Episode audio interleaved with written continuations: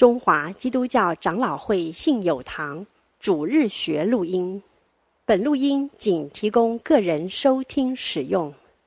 机构、教会等团体若需转播、翻译、转译成文字、转录、贩售等使用，请检具使用单位介绍、使用方式说明，联络本堂取得使用许可。本堂联络电话：零二二三六三一零三五。谢谢。姐妹平安。啊、呃，我们今天要讲圣经，清教徒的圣经观。啊、我们还是从加尔文讲起，因为其实圣这清教徒并没有提出路德与加尔文之外的新的一套圣经论。啊、呃。他所提到，他们所提提出的这套圣经的教义，其实是建立在加尔文的基础上面的，只不过他们把加尔文的这套论述讲得更加的系统化，更加的清晰而已。我们在第一堂课的时候已经论述了加尔文所提出的那种世界观的信仰，也就是透过圣经的亮光来看世界。我想我们。在教会里面，应该听过这两个专有名词，就是普遍启示与特殊启示。呃，所谓普遍启示，就是上帝对所有的人、所有受造的人启示了他自己。所以，只要是人都明白上帝的存在，都知道上帝的存在，而且明白上帝律法的善恶。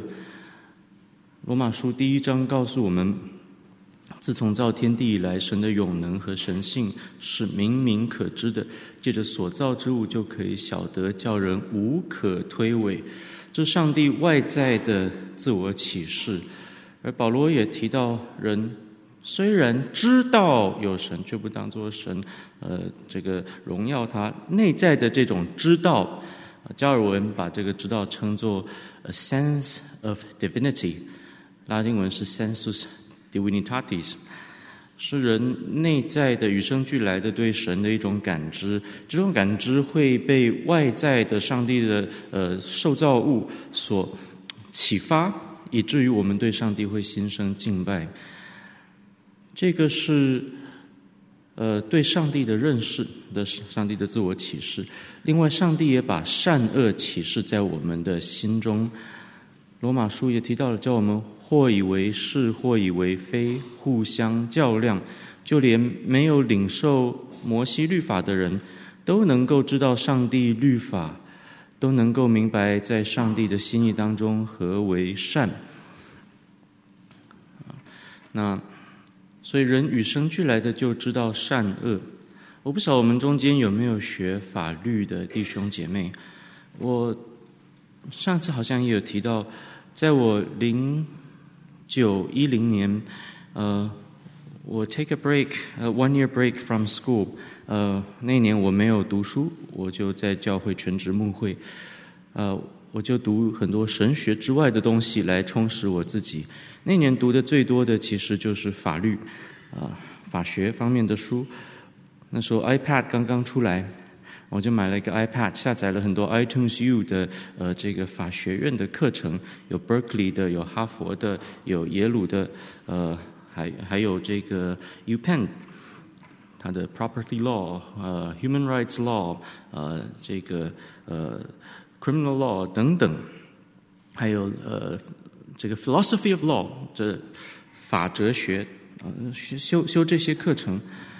啊，在这些课程里面也读到了很多历史上重要的判例，很多的 case law，啊，而读到这些 case law，读到那些法官在 case law 里面所陈述的一些论述，让我感到西方的法学、西方的法律、西方的这些判例，再再体现出，呃，法律背后的。道德以及道德背后的宗教，也就是基督教的那个影响，在里面有一种人对上帝的敬畏，所以读到那些判例的时候，让我心里有一种很深的感动，让我知道那种道德良知不是源自于我们人自己的，一定有一个更高的源头。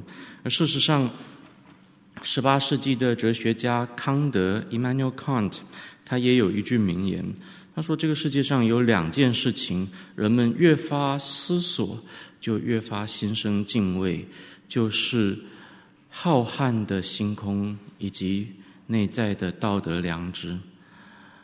我们呃，康德有一个概念叫做 “the sublime”，超然性。有人说康德否认了人可以认识神或人可以知道神的存在。从某一个角度上，他是在纯粹理性的这个意义上否定了人去找神能够找到神的这个可能性。但是，他在某一种意义上，特别是他在写呃实践理性批判，也就是他第二批判的时候，在第二版的序言里面，他提到了上帝是他他哲学上所谓的 constitutive principle，意思就是呃呃，上帝不是我们假设它存在来解释其他的一些事物。的这么一个假你想而已，上帝是真实存在，我们是真实知道上帝的存在。那种知道不是用纯粹理性的理性神学 （rational theology） 去推论来的，而是我们借由审视内在的道德良知的时候，我们就知道有一个东西是 bigger than ourselves，有一个东西是比我们更大的，我们会对它心生敬畏。那。其实这样子的思想源自于宗教改革，特别是加尔文这一派的思想。当然很可惜，康德在很多的论述上面偏离了宗教改革的神学，偏离了圣经，特别是在他的教会论还有救赎论上面，这是非常可惜的一件事情。不过，这位哲学家也晓得，当我们来反省，呃，或者是对内在的良知道德进行。自省的时候，我们会发现这个东西有一个更高的源头，是远远高过人自己的。当我们去观看浩瀚的星空的时候，我们就知道，自从造天地以来，神的永能和神性就在那里。这个是普遍启示外在的层面、内在的层面。它不只赐给重生的基督徒，它赐给上帝所造的每一个人。但有一个问题。就是人类堕落的问题。人因为堕落，所以当我们看见浩瀚的星空的时候，我们不会把它当做上帝的指纹、上帝的 fingerprint，然后对上帝发出赞美。反而，我们把上帝那眼不能见的荣耀变成必朽坏的事物的样式。我们虽然知道有神，可是却不当作神，感谢他。我们故意不认识他，这些都是罗马书第一章告诉我们的。呃，罗马书第一章在讲到神的永能和神性的时候，它的整个 pretext 还有 context，就是它的上下文，要讲的是什么？不是讲说人不需要借由圣经，不需要基督耶稣也可以认识神，借由普遍启示就可以认识神。不，那个自从那那造天地以来，神的永能和神性那一节经文之前。保罗要告诉我们的一个真理是：原来神的愤怒从天显在一切不虔不义的人身上，而他要论述的是说，上帝的愤怒这样子彰显，完全是公义的，不是不公义的，不是说上帝没有把自己启示给我们。所以我们不认识他，我们就怪上帝，你没有把自己启示给我们，所以我们才不认识你喽，我们才不得救了。我们不能怪上帝，因为上帝已经把自己清清楚楚的启示给我们了，这叫普遍启示。所以那节经文，神的永能和神性是明明可知的，借着所造就就可以晓得，然后怎么样，叫人无可推诿。这个无可推诿是他的重点。所以堕落的人，他理性也是堕落的。理性不是中立的，理性只有未重生的理性，还有被圣灵光照重生的理性。所以我们需要圣灵的重生，借由圣经认识基督耶稣，在基督耶稣的亮光当中看世界的时候，我们才能看见原来这是天赋世界。这个就是我们在第一堂课就讲到的世界观的信仰。加尔文怎么样具体的论述这样子的世界观信仰？我们等一下会有更详细的解释。那不过我们再稍稍再解释一下。世界观这个名词不是加尔文使用的，也不是十七世纪的清教徒使用的，这是十九世纪的名词。但是我们把它拿来用，用在加尔文身上，用在清教徒的神学上面，其实也是非常贴切的。因为从十六世纪到十七世纪到十九世纪的新加尔文主义，呃，这样子的这一系列的神学是一脉相传的。也就是我们所谓的改革宗神学。呃，什么叫做改革宗神学？我想我们这个名词在这一门课上面已经听了好几次了。我们也从不同的面向去讨论什么叫做改革宗。我也希望大家上了这门课以后，对改革宗的印象有所改观。呃，不再觉得改革宗是冷冰冰的，或者是凶巴巴的，啊，我希望我给大家印象也不是冷冰冰或凶巴巴的。那如果我们可以从某一个面向来呃总结整个改革宗神学的目的的话，我们可以说，改革宗神学的目的就是认识神。当代。最具代表性的改革宗神学家，我想莫过于我的恩师巴克博士，叫 I. Packer。他最著名的那本书就是《认识神》（Knowing God）。在这本书里面，他强调知道神，还有认识神。Knowledge about God，还有 knowledge of God。是截然不同的。一个人可以知道许多关于上帝的事情，论及上帝，他可以讲得头头是道。而事实上，西方文化一直到十八、十九世纪，神学都是绅士们茶余饭后热门的话题。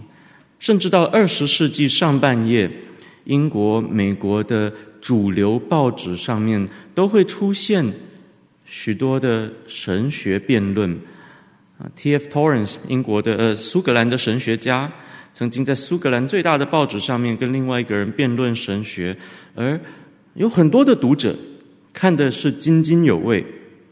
他们看神学的辩论，就好像台湾几十年前可能还蛮喜欢看呃文人之间的辩论，余光中先生跟什么呃谁辩论呃在报纸上面呃人们很喜欢看。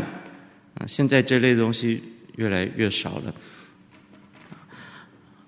所以很多人可以论述上帝，论得头头是道，知道很多关于上帝的事情。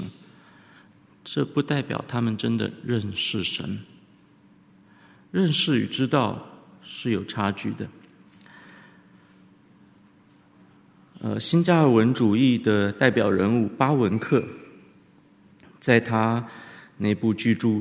改革宗教理学 （Reformed Dogmatics） 里面有这么一段话，他说到：“对神的认识是位居中央的核心教理，是神学唯一的内容。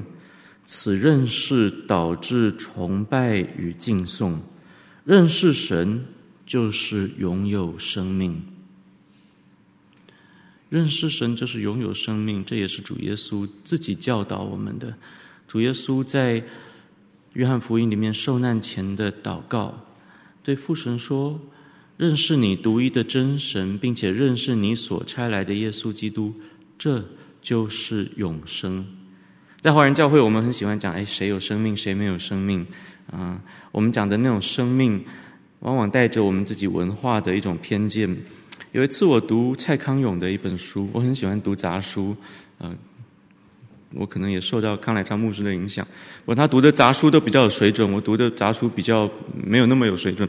嗯、我不是说蔡康永没水准，蔡康永很有水准啊。我 我都读蔡康永的说话之道，因为我觉得，哎，这个主持人还蛮会说话的，我来学一学。啊，在那本书里面，我赫然发现蔡康永也会讲谁有生命，谁没生命，而且他讲的有生命没生命，跟我们在华人教会里面听到的论述非常相似。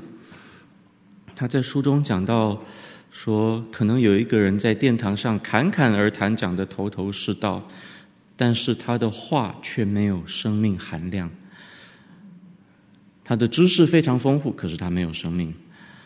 可是，往往一个老农，他他以老农举例，他说一个老农带着生命的历练，讲出一句最简单的话，却充满了生命含量。那当然，他这句话也有他的道理，他是要告诉我们，他他可以教我们说话之术。可是说话之道是他教不了我们的，话话语要带出生命，不是他能够呃教导的，也有他的道理没有错。可是我们就会发现，一个非基督徒，他所讲的有生命没生命，跟我们在教会里面听到的有生命没生命，其实也是非常相似的，不是吗？我们在讲到生命，往往往是指一种历练，特别是受过苦难的，那这个人就是非常有生命。那。有知识的、头头是道的，那就没有生命。在华人教会里面，有一个流传很久的笑话，我想在座弟兄姐妹可能有听过。曾经有一间教会要聘牧，聘牧的时候就请这个应聘的人到教会来讲道，而讲道的时候都是匿名的，不让会众知道这个讲道的人是谁。结果来了一个人，气貌不扬，言语粗俗，活脱是一个诸葛亮附身，而且在台上讲的头头是道，却一直拿圣经来责备会众，说会众的信仰有问题，神学有问题，而且言语真的非常的粗俗，最后。教会的执事决定不要聘请这个人。后来公布了名单，才赫然发现，原来这个人就是使徒保罗。我们如果从保罗书信、从使徒行传里面去看这个人物，我想不会是华人教会里面认定很有生命的那一种类型。但是谁敢说他没有生命呢？所以我想，我们对生命这个概念。要重新的去理解，其实认识神就是拥有生命，这是耶稣自己教导我们的。而巴文克在这里只是重复耶稣的话。这句话前面讲到，此认识导致崇拜与敬颂。我的认识巴克博士有几句名言，在我们我的母校维真学院呃流传已久。他说：“什么是神学？What is theology? Theology is the study of God in relation to everything that is not God。神学就是对神的研究，在神与他以外的一切事物的关系当中，对神的研究，这个叫做神学。那么，神学的目的是什么？他说：‘The purpose of theology is doxology。’神学的目的 就是敬拜神。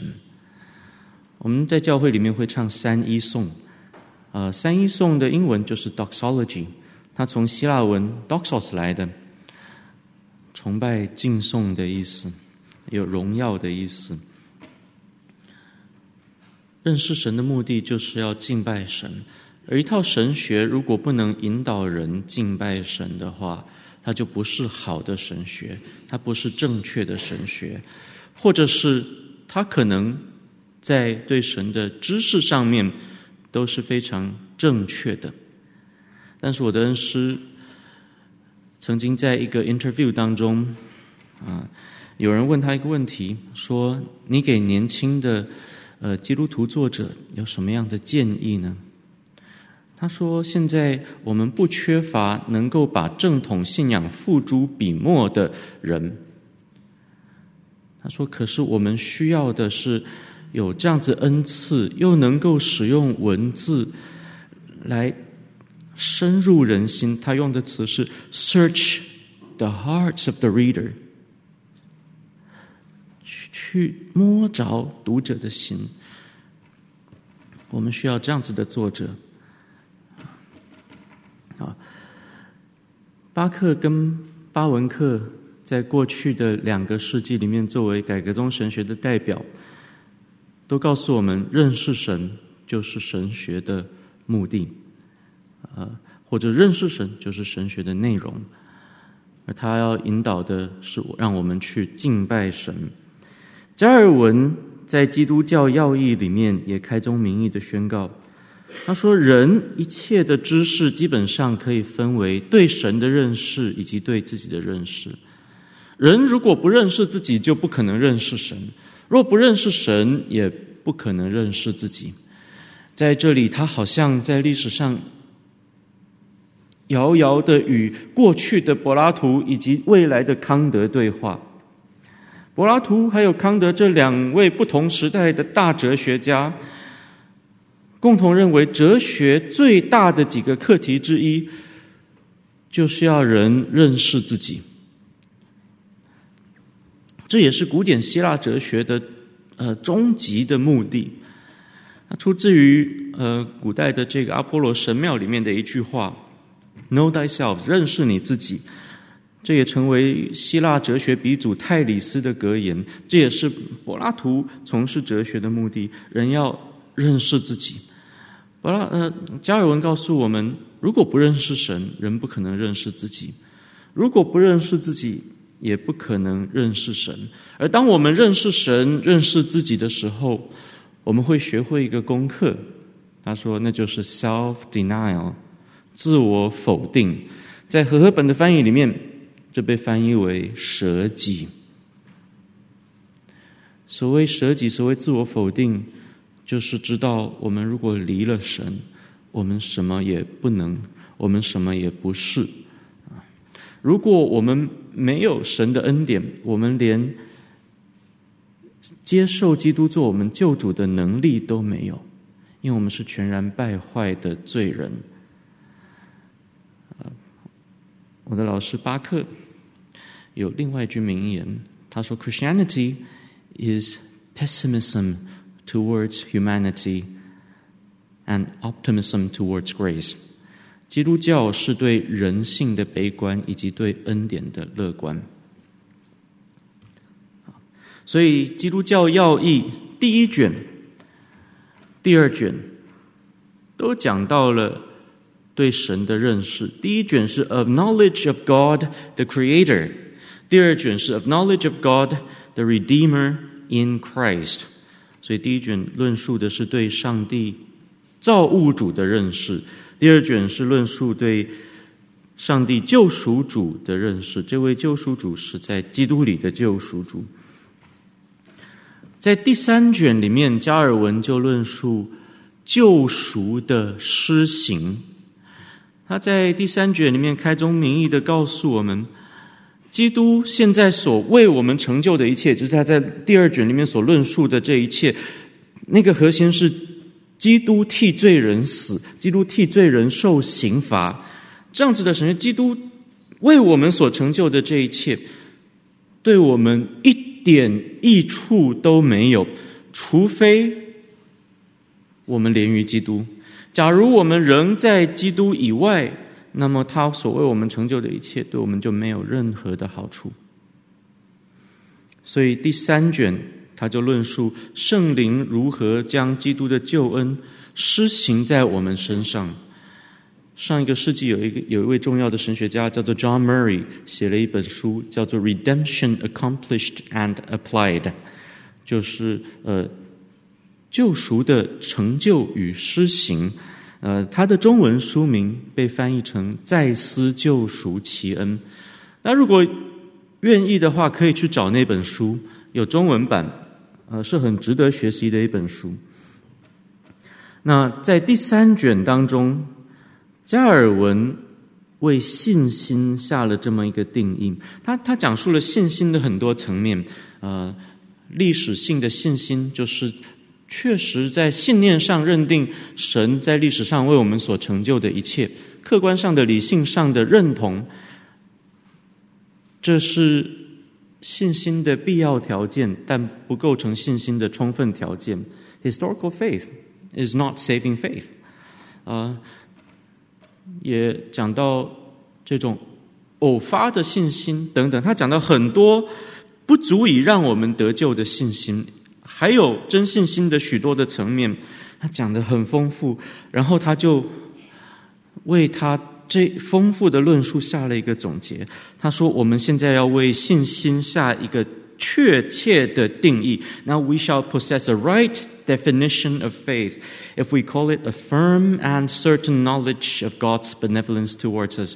假如我们把信心称为对上对上帝的恩慈坚定而确实的认识，所以加尔文告诉我们，信心是认识，faith is knowledge。信心不是盲目的，各位，信心不是黑暗中的跳跃。当然，其实齐克果也没有真的把信心讲成黑暗中的跳跃，这是许多人对齐克果的一个误解啊！我在牛津的博士导师是一位齐克果专家，啊，他的博士论文其实某一种程度上就是在解开这个误解。不过我们今天不讲齐克果，否则要离题了。齐克果很好玩，很值得讲，不过我们今天先不讲。对加尔文来说。信心是坚定而确实的认识，Faith is knowledge. Faith is not blind. 那我们这个认识基础何在呢？他说，这个基础就是上帝在基督里白白赐给我们的应许 的真理，founded upon the truth of the freely given promise of Christ. 那这个认识的根基怎么赐给我们的呢？加尔文告诉我们，是圣灵印记在我们的心上，又启示给我们理性的，both revealed to our minds and sealed upon our hearts。所以， 我们如果去读加尔文的《基督教要义》，可能中文版比较难翻译出他的那种感觉，就算翻译的再好，很难翻译出来。呃，英文比较适合把拉丁文翻过来，所以大家可以去试试看读那个英文版。我们会发现加尔文他的笔触是充满了情感的，他不是冷冰冰的教条，而他在这里要告诉我们的也是对神的认识，也就是神学信心，它不是纯粹理性的冷冰冰的理解而已，它也是印记在我们的心上的。所以我。在华神，我们讲到的这个，我我我们都有每每周的毕业生讲到，讲到以后就，呃，老师就会上台去做评论，那这是学生最紧张的一课。那在讲到评论当中，我其实非常在乎讲员有没有带出情感来。其实改革中的传统是非常重视情感的。这个重点其实到十七世纪清教徒一直都存在，到了十八世纪以后才慢慢失落了。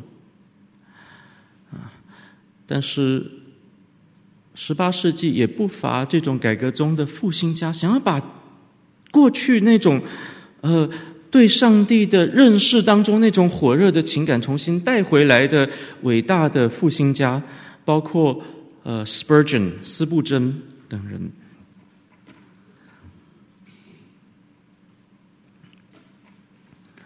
但是信心是什么样的 knowledge？信心是什么样的认识或者是知识呢？加尔文告诉我们，信心是一种更高的知识。呃，在这里，其实加尔文的知识论已经相当的呃现代化了。那时候没有没有笛卡尔，没有康德，但是加尔文。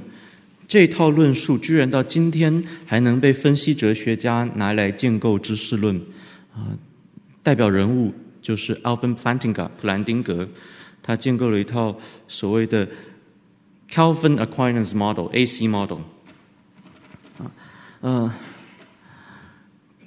加尔文告诉我们，信心这种知识是一种更高的知识，它不是建立在理性推论上面，它也不是建立在呃这种证据的论述上面。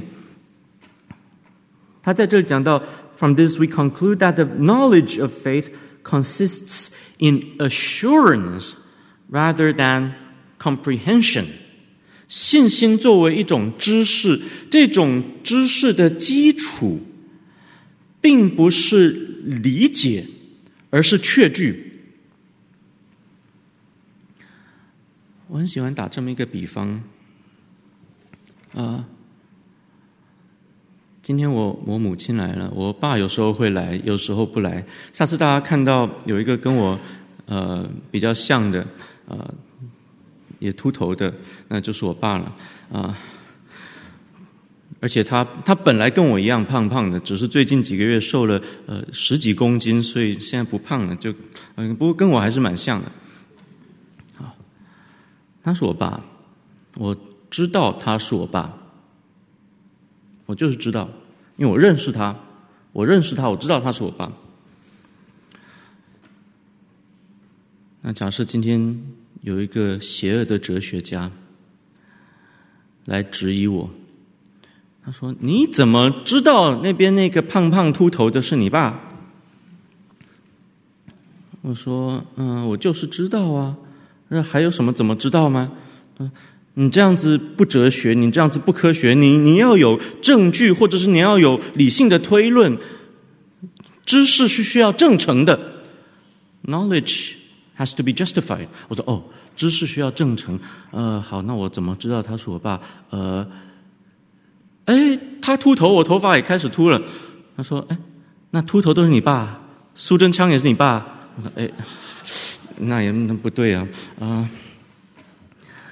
呃因为因为他爱我，那那那爱你的就是你爸，那我也来爱你，我就我就成了你爸。我说，那那也不对啊。想来想去，总是找不出一个好理由。我说好，那我们去做 DNA 比对。他说好，你就算去做 DNA 比对，有没有一个可能，现在坐在那边那个胖胖秃头的，其实不是你的爸爸？你的爸爸被外星人抓走了，他们复制了一个 DNA 一模一样的人摆在这里，其实那是一个复制人，不是真的爸爸。理论上这有没有可能？也有可能啊。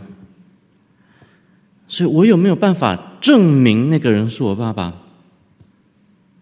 其实没有办法，没有办法百分百的证明他是我爸爸，在理论上是不可能的。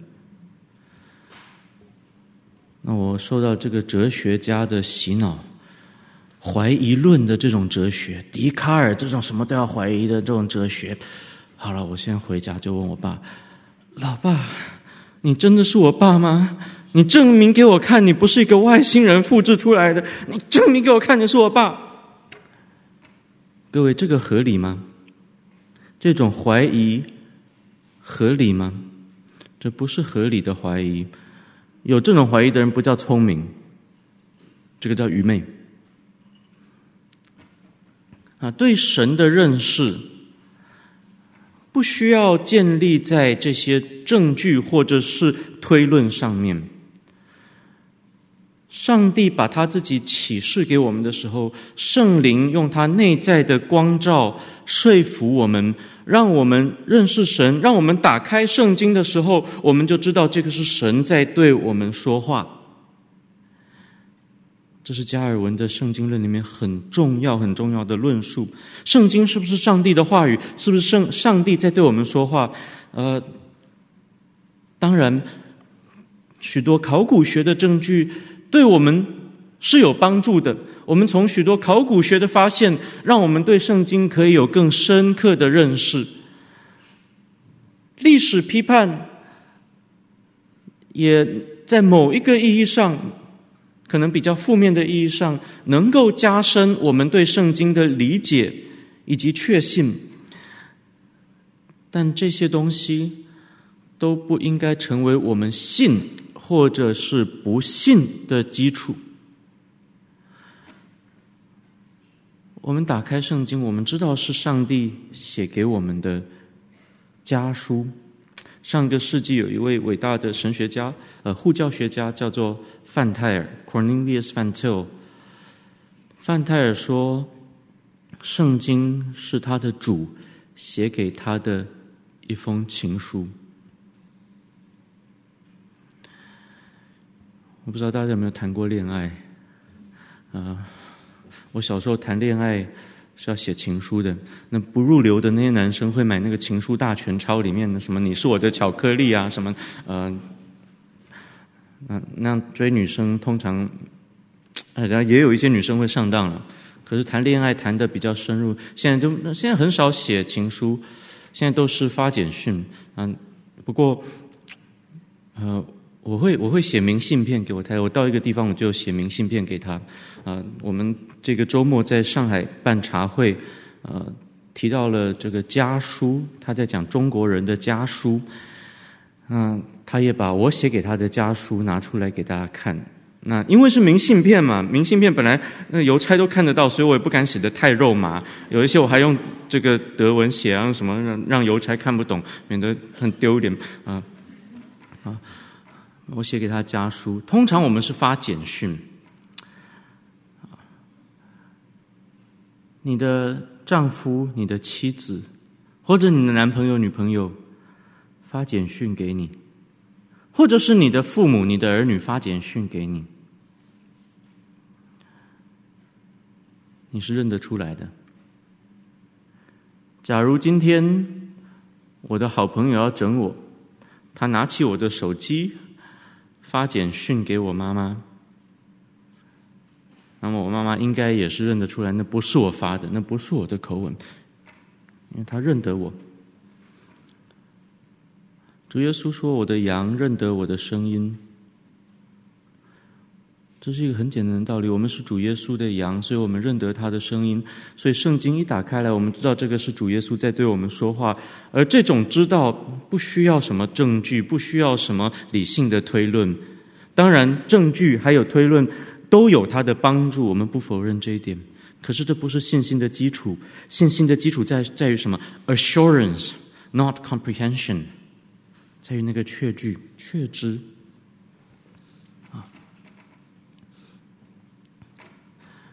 呃，那论到普遍启示，加尔文提到了我们稍早讲的那个 sense of divinity，呃，或者是呃这个 awareness of divinity，人与生俱来就对上帝有一种感知，它是天然的与生俱来的一种本能，在呃。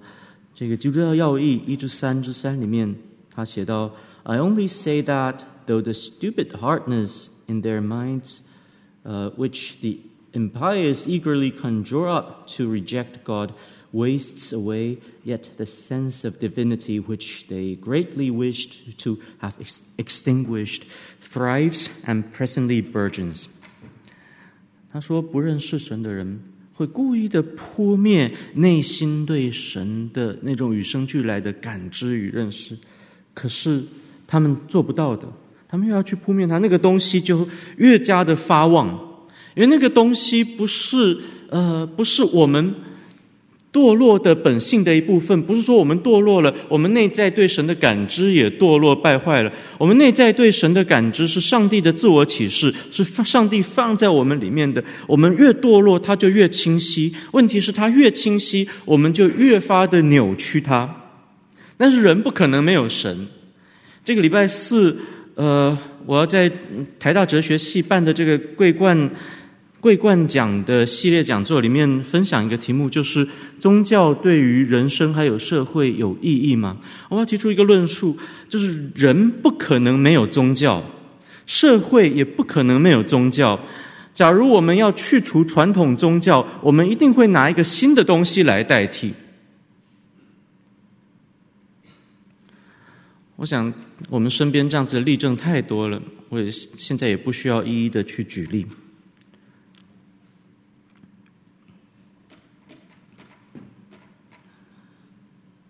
呃，在这里加尔文都是在告诉我们，上帝放在我们心里面的那个自我启示是明明可知的，是我们想要扑灭它也不可能扑灭的，它是 unmistakable。上帝的荣耀是 unmistakable 的，是不可能弄错的。啊，所以人如果不认识他，不能够说，哎，是因为上帝没有把自己启示给我们。而是因为我们自己堕落败坏，用自己的堕落的理性去解释我们所观察到的这一切，结果加尔文所讲的那个 sense of divinity，或者是 seed of religion，这个 semen religionis，最后变成什么？他说，最后就变成 superstition。最后变成了迷信，最后变成了偶像崇拜。这是保罗在罗马书里面清清楚楚告诉我们的。但是人这样做没有任何的理由。人不认识神，不能够说上帝没有把他自己清楚的启示给我们。人不认识神是无可推诿的。As if this defense may properly be admitted for man to pretend that he lacks ears to hear the truth. when there are mute creatures with more than melodious voices to declare it. Therefore, we are justly, justly denied every excuse when we stray off as wanderers and vagrants, even though everything points out the right way. 我们不可能为自己找借口，我们不可能假装我们没有耳可以听到那个真理， 而这个世界上却有许多呃不会讲话的受造物，都用都用呃歌声般的呃这个旋律般的歌声在宣告上帝的荣耀，所以我们没有任何的理由，我们如果。不认识神，偏离神，偏行己路，是没有任何理由可以找的，没有任何借口，我们是无可推诿的。因为上帝所启示的一切，都已经为我们指明了正路。偏行己路是故意偏行己路的，所以加尔文就反对我们以前提到过的自然神学，中世纪的那套自然神学。自然神学说人。在理性上面是中立的，对于逻辑、对于形而上学、对于因果论这些认识，我们不需要一个重生的人。亚里士多德也懂，所以我们可以用亚里士多德的方法来研究这个世界，然后推论出有一位创造主。加尔文说不可能，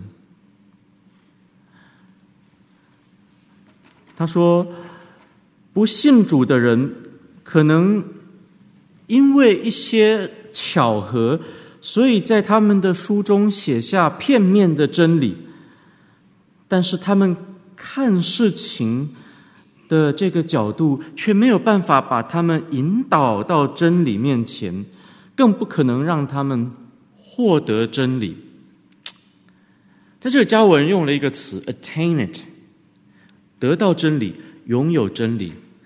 我想我们在今天这种比较后现代的处境，我们很不喜欢说谁拥有真理。我们说哦，基督徒不是拥有真理，我们只是为真理做见证，听起来好像很谦卑。但加尔文用这样的词“拥有真理”，因为真理不是一套真理，真理不是我们去认识的一个抽象知识而已，真理不是。理性主义者所讲的那个 truth of reason，理性真理，它不是一套真理。我们讲的真理是那一位，那一位道成肉身的主，那一位太初就有的道，他是一位，他是我们可以去认识的，而且不但认识，我们要拥有他。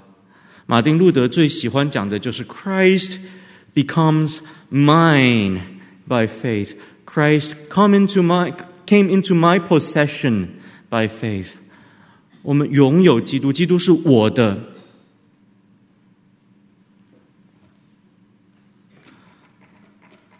那啊，讲回来，对加尔文来说，自然神学就是行不通的，因为人的理性不是中立的，我们不可能用中立的理性的第一原则出发来观察这个世界上的现象，然后推论一些关于上帝的属性，还有上帝创世的行动，这些都是不可能的。我们从堕落的理性出发，是不可能明白这是天赋上帝，呃，这是天赋世界这个真理。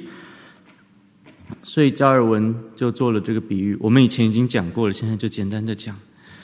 他说：“上帝把普遍启示这本书摆在我们的眼前。”可是我们因为堕落，因为我们的罪，所以我们好像重度近视或老花眼的人，看不清楚这本书上面在写什么。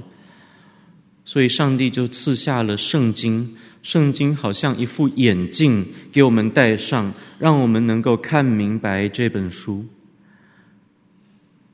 在这里建立了世界观的信仰，让我们透过圣经的亮光去看万卷书。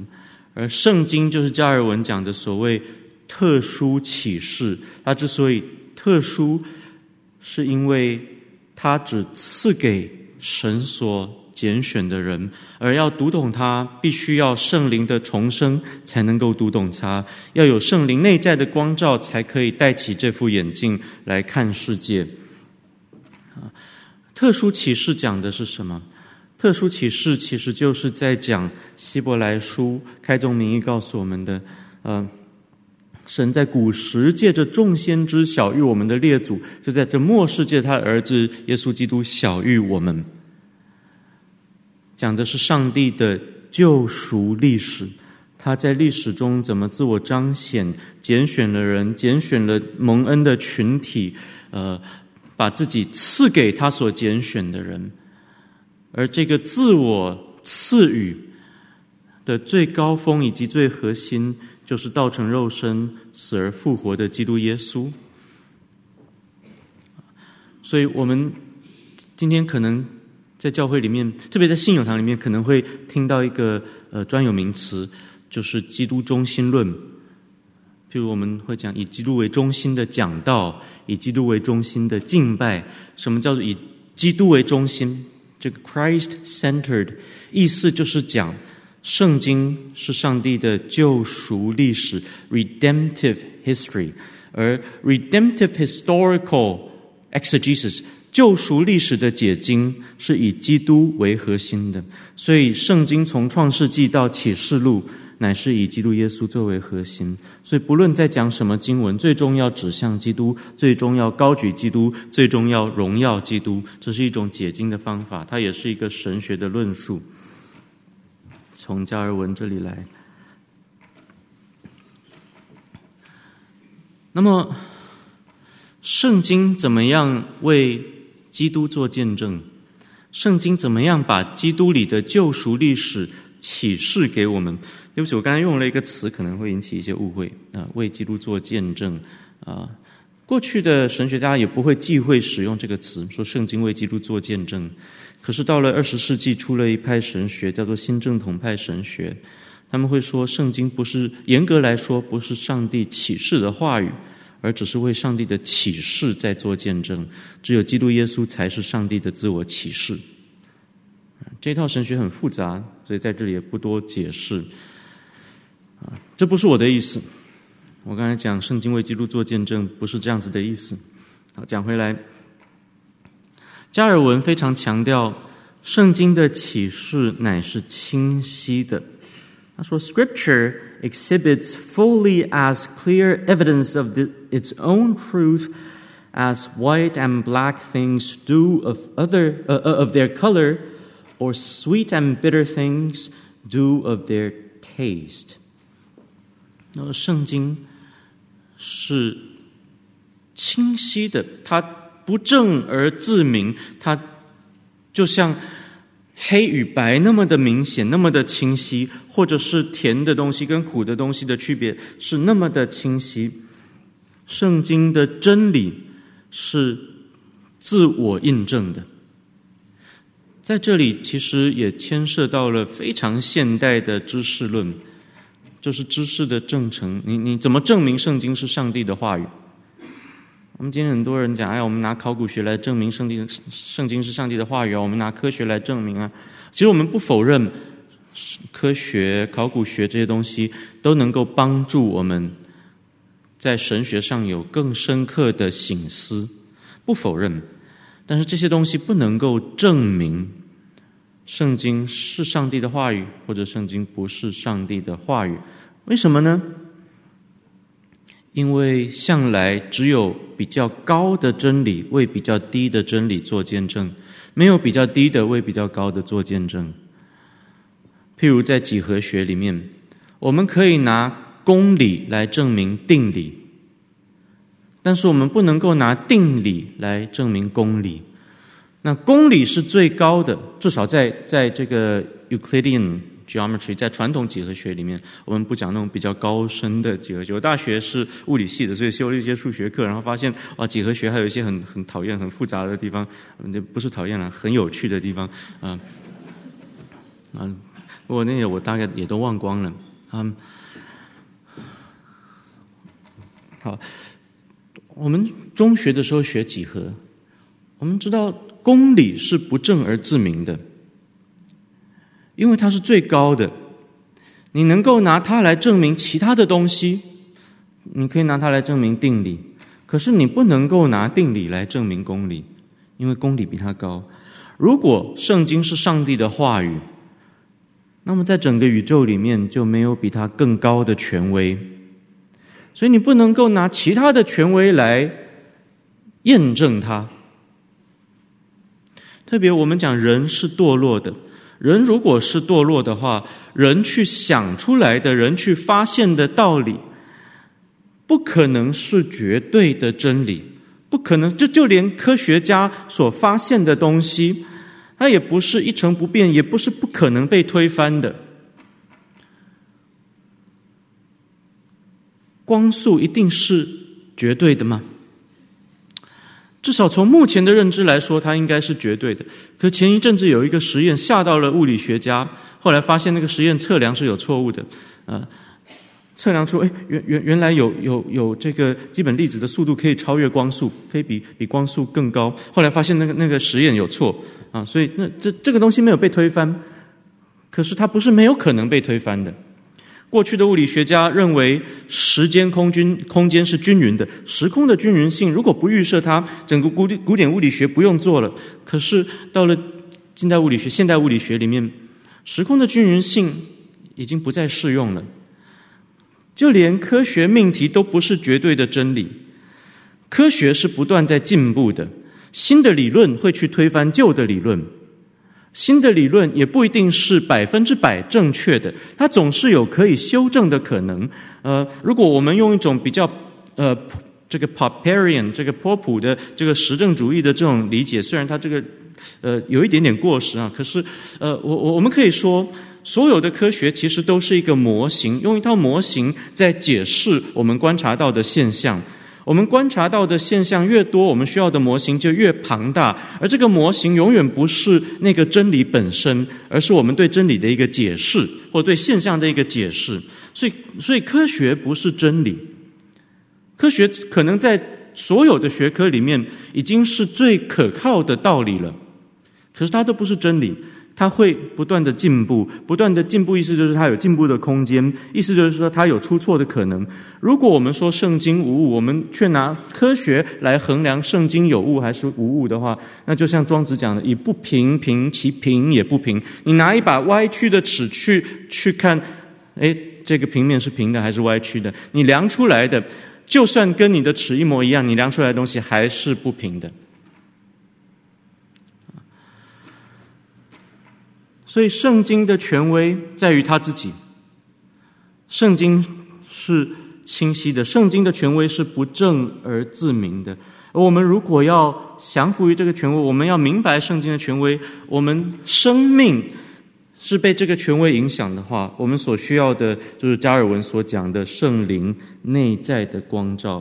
圣灵说：“呃，这个是上帝自己的位格在我们里面动工，为他的话语做见证。”也只有圣灵有这样子的权威，能够为他的话语做做见证，因为圣经就是圣灵自己默示写下的话语。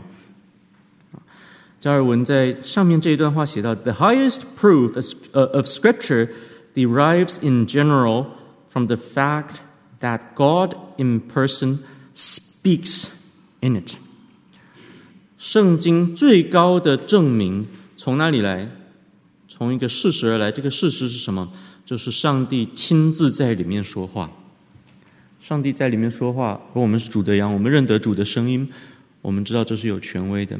主耶稣是一个很好的老师，他能够就地取材，能够用他学生最明白的东西，呃，最贴切的东西，让他们明白一些真理。那个时代是农业社会，在呃，还有畜牧，在近东地区，羊是畜牧业里面最最重要的牲畜。我不知道大家有没有去过以色列玩，去中东玩，看到旷野会有大批的羊群啊。我之前在 YouTube 上面看了一个影片，我看了很感动。有一个牧羊人，他带了一群游客去看他的羊群，然后告诉那群游客说：“我只要这样子。”那些羊就会凑过来，好了，那些游客一个一个都学着那个呃牧羊人，那羊就是不过来。那最后那个牧羊人自己，羊就通通凑过来了。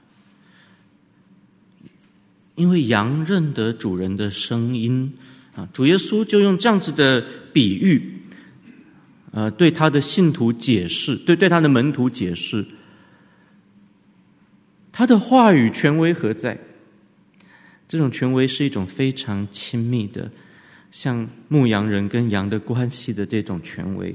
它不是威权，它不是 hegemony，它是一种 authority。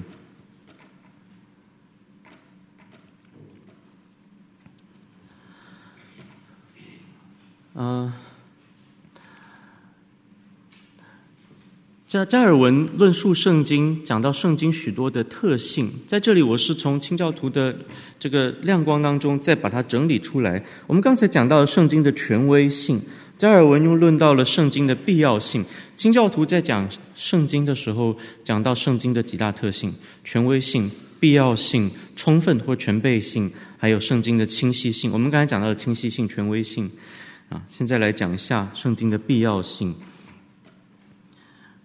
That brightness which is borne in upon the eyes of all men, both in heaven and on earth, is more than enough uh, to withdraw all support from men's ingratitude, just as God, to involve the human race in the same guilt, sets forth to all, without exception, his presence portrayed in his creatures. Despite this, It is needful that another and better help be added to direct us aright to the very creator of the universe。前面一段基本上就是说，上上帝已经把普遍启示赐给我们了，可是这不够的。借由普遍启示，没有人可以来认识神，所以最后这句话说： 所以虽然上帝已经赐给了普遍启示，可是有一个东西是必须的。It is needful，什么呢？我们需要一个更好的帮助，来让我们呃来到上帝的面前，认识那位创造宇宙的主。这个更好的帮助是什么？就是圣经。For by His word, God rendered faith unambiguous forever, a faith that should be superior to all opinion. Finally, in order that truth might be uh, might abide forever in the world with a a continuing succession of teaching and survived through all ages the same oracles he had given to the patriarchs. It was his pleasure to have it recorded, as it were, on public tablets. 他说：“上帝的话语使得我们的信心永远的不再模糊。这个信心。”是超乎任何私人意见的。最后，为了让这个真理能够永远的存留，上帝就把他过去的自我彰显，通通笔之于书，写成了圣经。他在历史上的种种作为，现在记录在圣经里面。所以，特殊启示有这么两个层面：上帝的行动，还有这个行动的记录，就是文字的记录，就是圣经。啊，呃，这一页我们可能跳过去了，时间只剩下半个小时了，我们还要讲清教徒呢。啊，我想。从圣经这里，我们要带到另外一个题目，就是灵修。圣经跟灵修中间的关系。呃，不过我们还是先讲圣经论。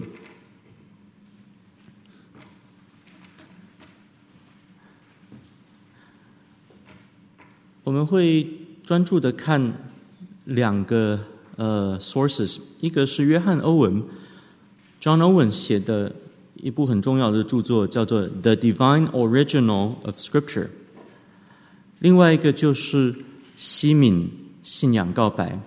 西敏信仰告白论述圣经非常精简，但是也非常的到位。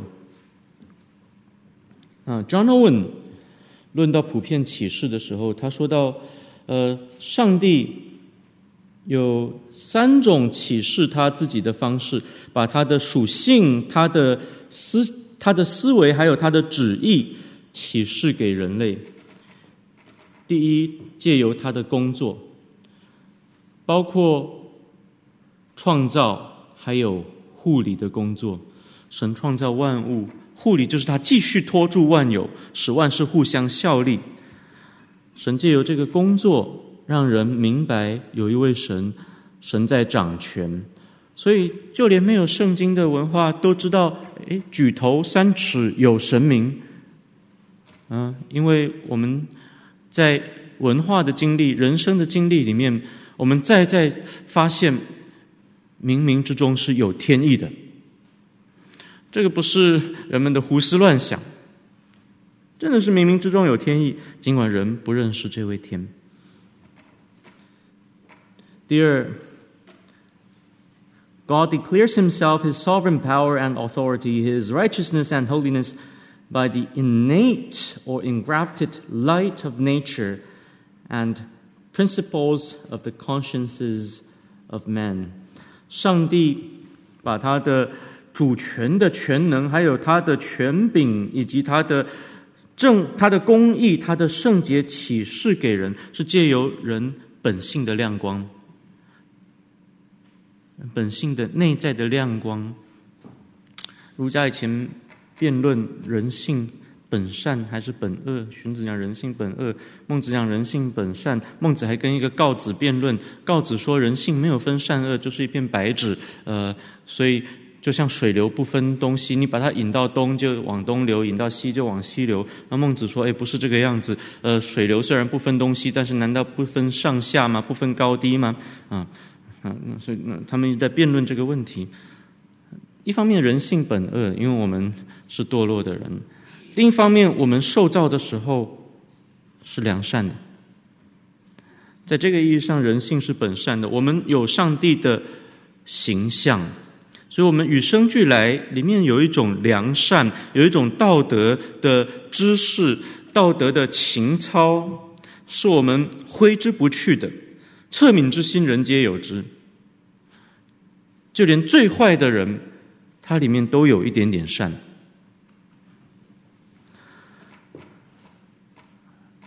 而这个就是上帝存在的明证。啊，这句话是康德讲的，倒不是清教徒讲的。嗯。不过清教徒的意思大概也是这个样子：借由我们内在的本性之光，我们就知道上帝的存在。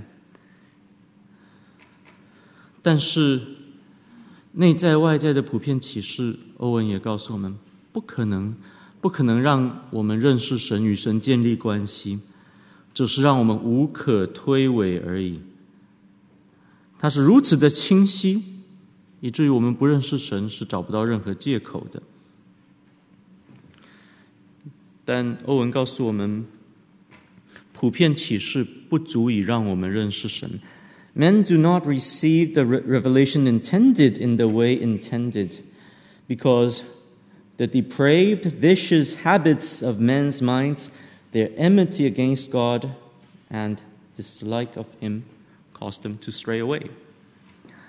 人没有办法去领受普遍启示所要我们领受的知识，为什么？因为我们在习惯上面，在思想上面 都是与神为敌的。所以普遍启示不足以让我们认识神，与神建立关系。于是圣经是必要性、必要的。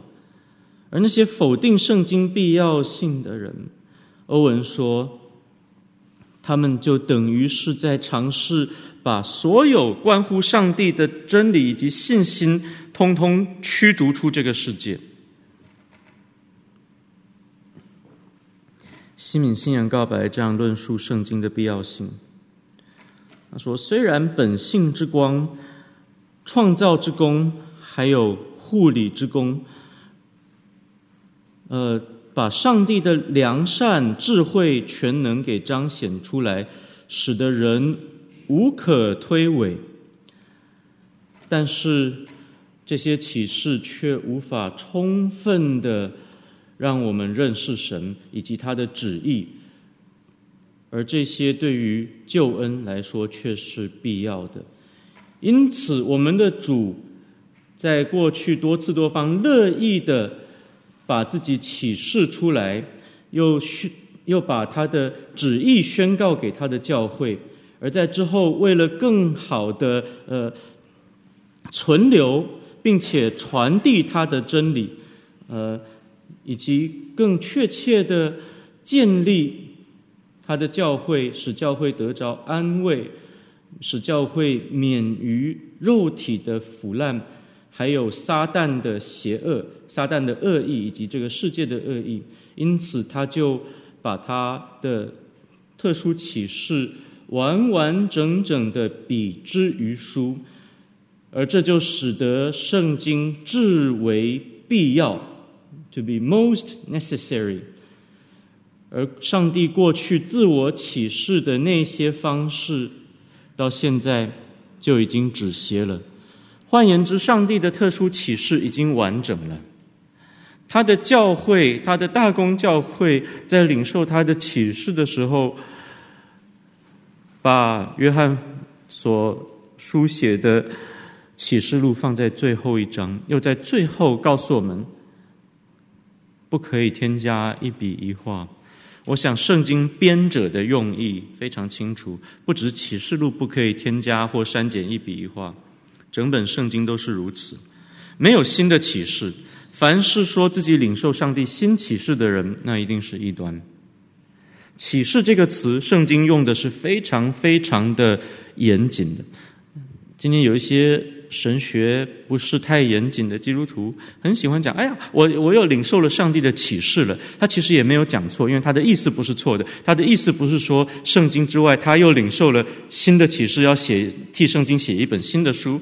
他的意思只是圣上帝对他有一些个别的引导。那我们如果要严谨一点的话，我们必须讲这个并不是上帝的启示。可是我们也不要到处去骂人，说：“哎，你说上帝赐给你新启示，你就是异端。”啊，我们要搞清楚他们的意思，其实并不是这样子。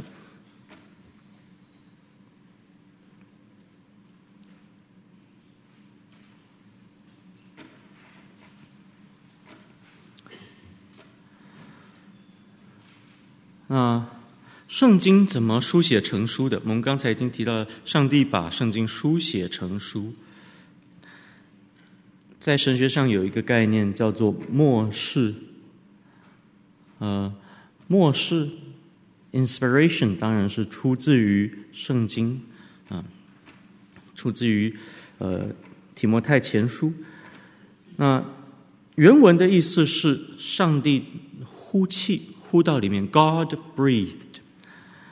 所以英文中 inspiration，呃，inspire 就是那个 inspiration 意思就是呼吸，inspire 就是把气息呼到里面去。啊，在现在的英文，inspire 就是受到启发的意思。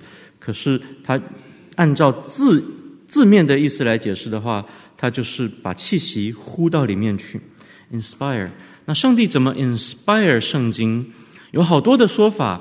我们今天也不是在上系统神学的课，所以我也不跟大家讲其他的呃末世观。我们讲的是清教徒的这种末世观，这种末世的观点叫做 verbal plenary inspiration，它是文字的，它是 verbal 的，它是完整的 plenary。我们中文翻成逐字末世，圣灵逐字末世。那因为时间缘故，这些内容我们不细读，呃，就简单的来解释，那逐字末世是什么意思？逐字末世，并不是说圣经的作者好像打字机或者是文士一样。嗯，古代有这样子的文士，就是写书的人。譬如说柏拉图要写一本书，那他不是亲自写的。那个写书在古代是很累的工作，呃，怎么可以这样折磨这样子的大儒呢？所以柏拉图在在一边他就念，然后旁边那个他的 scribe 就替他写。那个时代没有发明书桌，所以那个时代写字是这样，蜷着身体这样子写，写久了人的身体会变形。啊，那并不是一个人在这边念，另外一个人就像就就把他念的打下来或者写下来，不是的。我们如果要讲圣经的末世，我们可以拿基督的神的二性做比喻。它完全是神写的，每一个字都是出自于神，可是它也完全是人写的。我们看见彼得在写前书跟写后书的时候，有不一样的处境，有不一样的心境，他也用了非常不一样的修辞，不一样的格式。可是我们可以看得出来，出自于同一位作者。当然，有一些学者认为彼得前后书。不不都是彼得写的，甚至都不是彼得写的。呃，福音派不接受这样的说法。不过这个交给圣经学者、新约学者去处理就好。呃，我们看见保罗在写加拉太书的时候，跟他写罗马书的时候，都反映出他当时的情境。写哥林多前书跟后书的时候，我们看他心情是非常不一样，而他在写书的心情也都反映在那个文字里面。完完全全有血有肉的人写下来的书，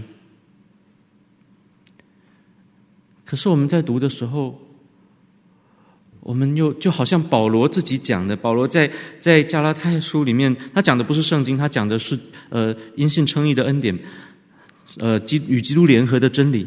他讲现在活着的不再是我，乃是基督在我里面活着，但是我如今在肉身活着。所以又又是我，又不是我，这个 I but not I。啊，今天这个 Connie 来了，Connie 的姐姐，呃，跟我是普林斯顿神学院的同学。我跟 Connie 的姐姐 Bonnie，嗯，Bonnie Connie，呃，Bonnie，我们最喜欢的一位老师，在在普林斯顿神学院最喜欢的一位老师叫做 George Hunsinger。George Hunsinger 在课堂上面。几乎每隔一堂课就要讲这句话：“I but not I, I but not I。”这我又不是我。我们可以把这样的理解用在圣经作者如何书写圣经。他是保罗，又不是保罗，完全是保罗，又完全是神。那个保罗说以及上帝说，两者的关系不是一部分一部分，而是完全完全。就像我们在讲上帝的主权以及人的责任，我们以后有一有一堂课会专门讲预定论的。有人对改革中的预定论有误解，就是就完全都是上帝的主权，所以人没有责任，人也没有自由意志，呃，一切都是上帝决定好的啊。这个不是改革中的立场。改革中讲的完全是上帝预定的，也完全是按照自然的因果发生的。这这是一个很奇妙、完全完全的关系。又讲到基督的神人二性，基督不是一部分神一部分人，他完全是神，完全是人。是人就不是神，是神就不是人。可他完全是神，完全是人。这是一套很特别的基督教特有的逻辑，而把这样子的逻辑发挥的最淋漓尽致的神学派别，就是改革宗神学。他们论述圣经也是这样论述的。所以圣灵默示圣经，圣经是完全是圣灵一个字一个字引导彼得、保罗、以赛亚这些人写下来的。但也完全是这些人在特殊的历史处境里面写下来的。我们不能够只看圣经的上帝说，而不看以赛亚说或保罗说。当然，以赛亚比较复杂啊。保罗说，彼得说，马太说，这些都很重要。马太讲的跟马可讲的，还有路加讲的，中间有哪一些差异？不是冲突，差异不是矛盾，差异。这是很重要的。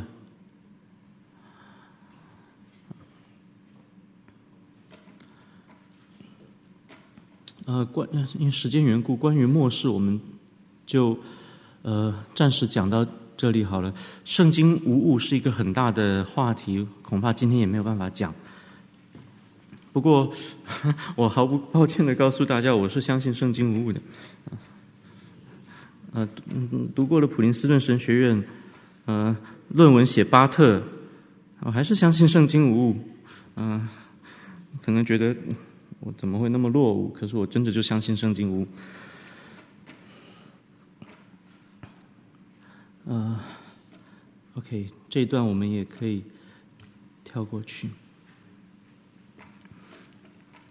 嗯、我们稍早提到了清教徒说的圣经的四大特性。权威性、必要性、充分性，还有清晰性。啊，我们现在把这四大特性一一的解释出来。欧文讲的比较复杂，我们也跳过去好了。每次讲这些，我都是发现时间太短。呃，我们直接看西敏信仰告白。论到圣经权威的时候，信仰告白说。The authority of the Holy Scripture, for which it ought to be believed and obeyed, depends not upon the testimony of any man or church, but wholly upon God, who is truth itself, the author thereof, and therefore it is to be received because it is the Word of God. 圣经的权威，呃。 是我们应当信服并且顺服的，而这个权威并不取决于任何人的见证，甚至不取决于教会的见证，而是全然取决于上帝自己。因此，我们必须要接受它，因为它就是上帝的话语。换言之，没有比圣经更高的权威，所以圣经是。自己为自己做见证的，有人说这不是循环论证吗？对，就是循环论证。最高的真理也只能循环论证了。啊，呃，但是不只是循环论证，我们接受这个权威的时候，还需要圣灵内在的光照。那，呃，西敏信仰告白在这讲，We acknowledge。The inward illumination of the Spirit of God to be necessary for the saving understanding of such things as are revealed in the Word。也就是说，如果没有圣灵内在的光照，我们读圣经，我们读不懂，我们也不会接受他是上帝的话语。我们不会一打开来就啊，这个是上帝在对我说话，因为我们的心没有被重生，没有被光照。有很多人说，呃，有很多人在讨论一个问题。我们是先有圣经还是先有神学？神学生应该先学神学还是先学圣经？其实，这个呃，这个道理是非常简单的。所有的人，de facto，事实上都是先有神学，才有圣经。一个不信主的人，他也有神学，他可能他的神学是。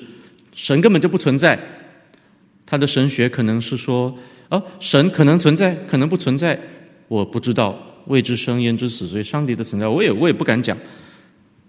有的人可能说，哦，上帝，呃，是贯穿宇宙万有的，一块石头也是上帝，一朵花也是上帝，我里面有神性的亮光，每一个人都有一套神学，而这神学也关乎圣经。每一个人在打开圣经的时候，他都有一套预设，一套神学上的预设。圣经是上帝的话语，圣经不是上帝的话语。圣经是有错的，我要来批判它。哦，圣经是上帝的权威，我要来顺服它。一定是神学先于读经。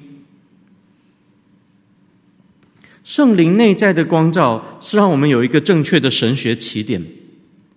虽然我们的神学的体系还是错的，或者带有很多的错误，需要圣经不断的光照。不断的纠正我们，使我们归正。可是那个出发点是什么？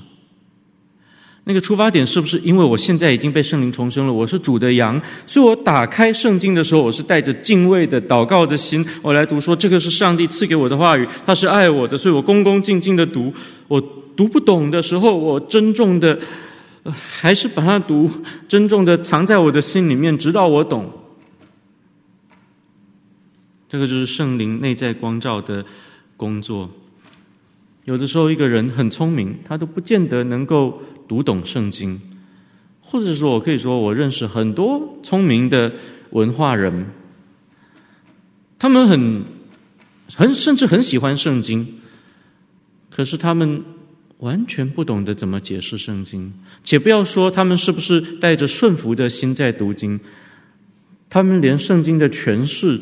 都搞不清楚，没有办法正确的诠释圣经，这个是需要圣灵内在光照的。这段我们也跳过去。所以我们讲到圣呃圣经的权威性，那个权威性就是圣经自己为自己做见证，并且圣灵内在的光照为圣经做见证，让我们知道这是上帝的话语。不取决于任何人所提供的证据，或者是证词，或者是推论，或者是科学，都不是。接下来，圣经的充分性。西敏信仰告白告诉我们：The whole counsel of God concerning all things necessary for His own glory, man's salvation, faith, and life is either expressly set down in Scripture, or by good and necessary consequence may be deduced from Scripture. 我们读这一段就好。 上帝整全的旨意都已经启示在圣经里面了。这整全的启示的旨意是什么？是关于万事的旨意。All things，呃，necessary for 什么？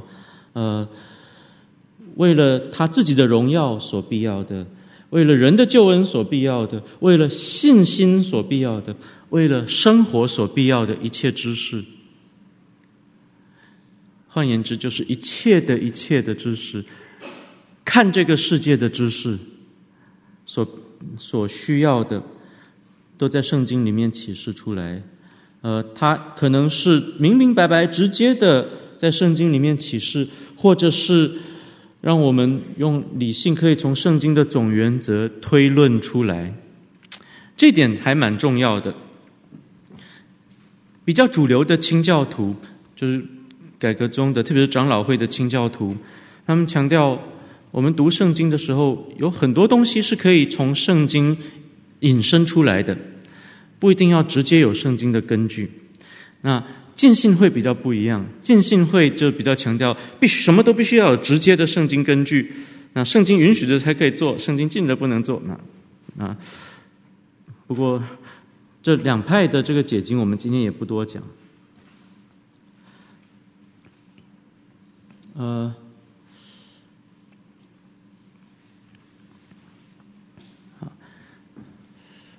恐怕这些内容我都没有办法念了。好，刚才讲到圣经的必要性，圣经的全备性。换言之，我们如果要得救，并且要建立圣经世界观，那么读圣经是必要的。而且圣经已经完整了，在它之外不可以添加一笔一画，所以它必要性跟。充分性都与圣经的权威性息息相关，但是最息息相关的就是圣经的清晰性。我现在来来简单的讲一下什么叫做圣经的清晰性。圣经清晰清晰性意思就是圣经有一套清晰的总原则。圣经并不是每一处都一样清晰的。譬如说，呃，彼得论到主耶稣去向监狱里的灵传福音那一段，那真的解经学者一直搞不清楚他在讲什么。启示录里面很多东西是我们没有办法强解的，连加尔文在写圣经注释的时候，他都没有写到启示录，不是说他没有时间写，或者说没写完，没有没写到就死了。他自己很明白的讲，说这本书我实在是读不懂，所以我不敢写。神学家有这种好的神学家会有这种态度，就是知之为知之，不知为不知，是知也。然后他不懂的，他就不乱讲，不乱写。当然，启示录。既然写下来，也是要我们明白。可是我们要知道，里面有很多东西不是我们能够讲的那么那么清楚的。所以，圣经不是所有的地方、所有的篇幅都一样清晰。可是，圣经有一套清晰的总原则，关乎上帝的存在、上帝的属性、上帝的永恒、上帝的三一。主耶稣是神，又是人。因信称义的真理，上帝主权的真理，得救是本乎恩，也因着信，不是靠行为。这些东西都是清晰的赐给我们的。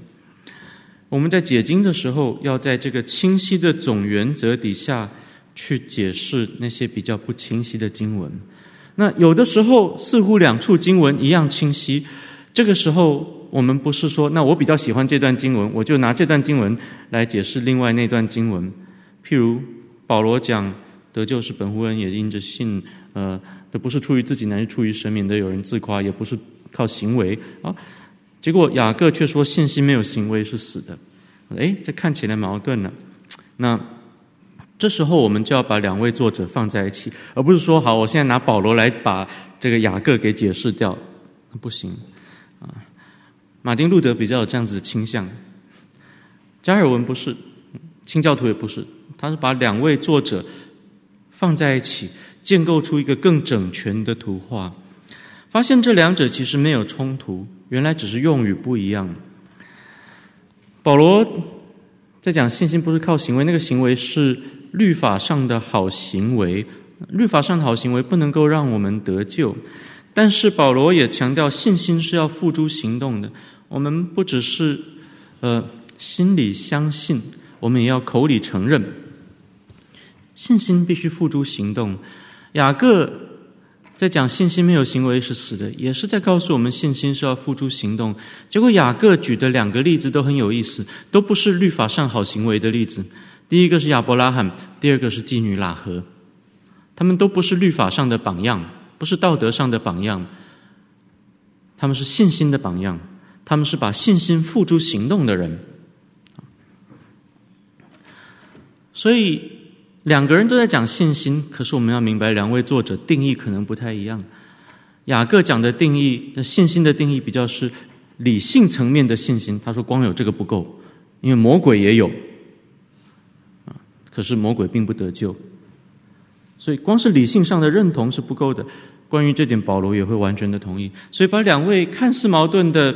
做呃，或者两段看似矛盾的篇幅放在一起的时候，就建构出一套总原则。而圣经的总原则乃是清晰的。我们把这套总原则在神学院里面就称作系统神学。所以华神很重视系统神学，一特别是系统神学老师一定强调学生要在系统神学的框架里面解经。啊，也不只是系统神学的老师。呃，信友堂的胡维华牧师，我们的华神的教务主任，也非常强调，你你不能只是解经解经解经解到后来没有神学，解经要以神学为目的。讲到你在解经的时候，你要带出一个神学的信息来。好，那圣经的清晰性跟权威性中间的关联在哪里？圣经清晰性就告诉我们，我们解经的时候。不是以人的经验来解经，也不是以人的一些理论或者是文化来解经，也不是以教会的传统来解经。这些东西都可以作为辅助，没有问题。可是这些东西不能够作为解经的支柱。解经的时候，我们必须要以经解经，用圣经自己的总原则来解释圣经自己。这就代表什么？没有任何的权威是高过圣经的，圣经是自我解释的。就像我们之前在讲清教徒的政治神学的时候，讲到法律，那个以法释法，同样的以经解经，这就确定圣经在教会里面有最高的权威。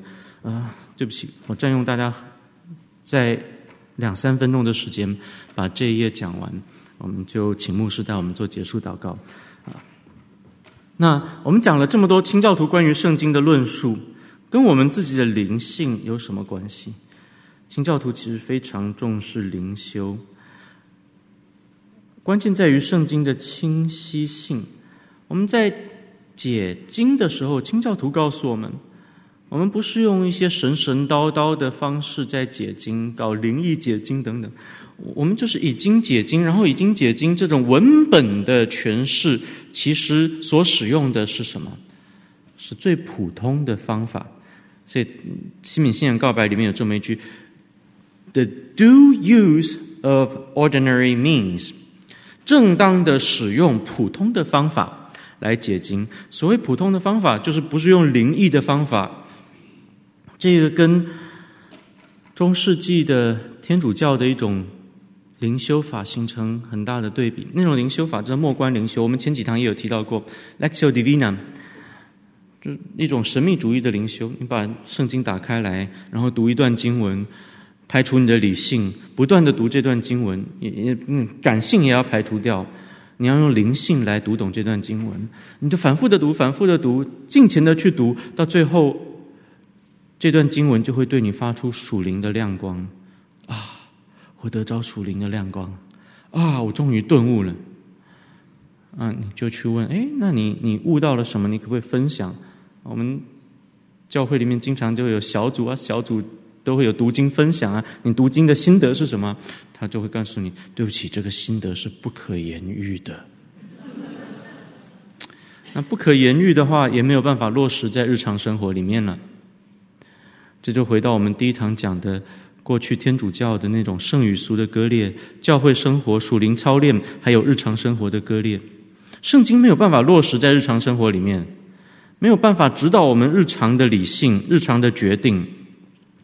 清教徒的灵修，呃，分两种，他们分当下灵修还有刻意灵修。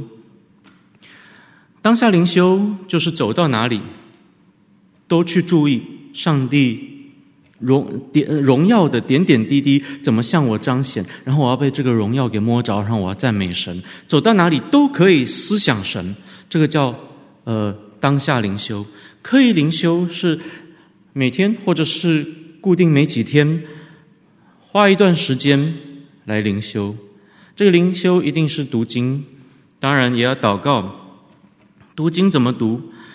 清教徒的灵修法、读经法叫做 discursive meditation。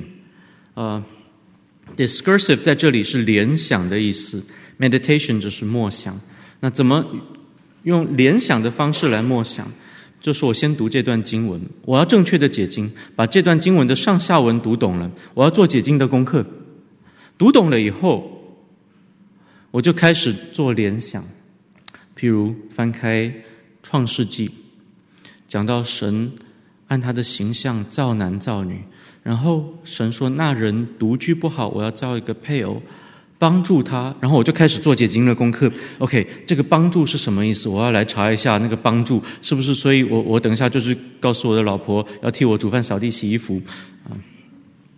那当然我自己不是这样，我妈在这里。我小时候都跟我妈说，呃，以后呃我结了婚，你要每天来我家，我妈就很高兴。我说你来我家，因为我太太是不可以做家事的，所以你就来替我煮饭、扫地、洗衣服。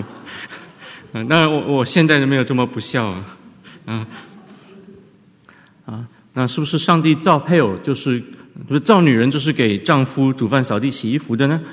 啊，所以我就要做解经的功课了。我去查“帮助”这个词在旧约里面怎么用的。Eter，结果发现那个用法大部分都是在讲耶和华是我随时的帮助。我的帮助从何而来？我的帮助从造天地的耶和华而来。以色列人历时叫做以便以谢，就是帮助之时，是谁的帮助？耶和华的帮助。所以原来帮助意思是它的源头是神圣的，是耶和华所赐下来的，是你要感恩领受，你要去珍重珍惜的。哦，原来帮助是这个意思。那是不是意味着上帝不是给我造一个欧巴桑替我煮饭、扫地、洗衣服，反而是我要爱他，要珍惜他，我要替他煮饭、扫地、洗衣服。啊，他也愿意为我煮饭、扫地、洗衣服，两个人彼此的相爱。啊，那又读到，哎，神按他的形象造男造女，说那人独居不好。那我今天下了班回到家，我怎么又过起单身汉的生活？呃，一回到家就坐下来，年纪大一点的就看报纸，年纪轻点的玩 iPad。老婆要找我聊天，我不理他，继续玩 iPad。看我的电视，那我不是回到独居的生活吗？神不是说那人独居不好吗？那我就亏欠我的太太了。我不只亏欠我的太太，我亏欠的是帮助我的耶和华呀。我那联想、联想、联想，那不行。所以好了，我们都吃完晚饭了，我灵修了，发现哎呀，这样子真的我太亏欠我的太太了，我也亏欠了上帝，就悔改了。然后在睡前就去抱抱我的太太。哎呀，老婆啊，刚才真是呃对不起你啊。聊聊天，甚至做一些更亲密的事情，然后再去睡觉。这样子，我们的读经跟我们的日常生活就是连结在一起的。这个是清教徒的灵修法，这种灵修法跟清教徒的圣经观，我们就看到是息息相关的。因为圣经是清晰的，所以要我们用普。正当的使用普通方法来解经，这样子解经的时候，让我们把灵修跟日常生活联系在一起，而不是割裂的。因为圣经是我们看世界的眼镜，我们要建立的是圣经的世界观，就好像清教徒说礼拜天是灵魂逛菜市场的日子，所以我们要了解，我们不是只读圣经，我们读圣经的目的是要在圣经的亮光中看世界。看到这是天赋世界，看到天赋在这个世界上所彰显点点滴滴的荣耀，然后把一切荣耀归给他。好，我们今天就分享到这里。对不起，超了八分钟。我们请牧师带我们做结束祷告。感谢您的收听。若需进一步详细资讯，请上本堂网站：www 点 hfpchurch 点 org。点 tw，本堂地址：台北市罗斯福路三段两百六十九巷五号。谢谢。